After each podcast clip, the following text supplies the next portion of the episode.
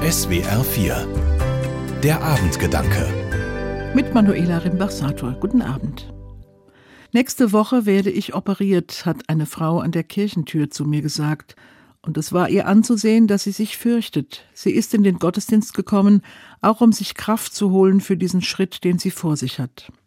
Ich hoffe, dass der Bibeltext, über den ich an diesem Tag gepredigt habe, sie angesprochen hat und ihr vielleicht sogar Mut gemacht hat, denn er hatte wie sie das Thema am Übergang. Josua, der Nachfolger von Mose, wollte das Volk Israel ins gelobte Land führen, auf die andere Seite des Flusses Jordan. Genau wie Mose 40 Jahre zuvor am Roten Meer stand Josua vor einem großen Fluss. Er hat gewusst, jenseits des Wassers beginnt etwas Neues, ein neues Leben. Dort liegt unsere Zukunft. Aber das Wasser zu überwinden schien erst einmal unmöglich. Aber Josua ist sich sicher gewesen, Gott eröffnet uns einen Weg. Und er hat deswegen seine Landsleute aufgefordert, Heiligt euch, bereitet euch darauf vor, denn morgen wird der Herr Wunder unter euch tun. Daran sollt ihr merken, dass ein lebendiger Gott unter euch ist.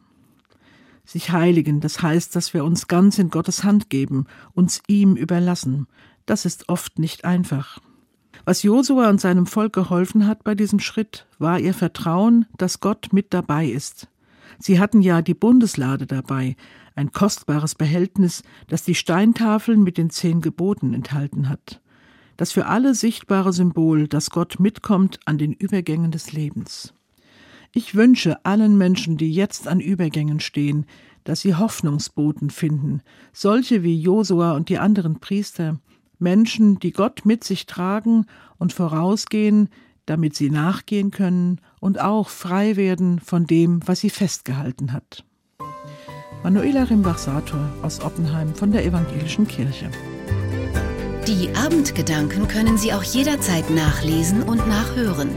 Im Internet unter swr4.de.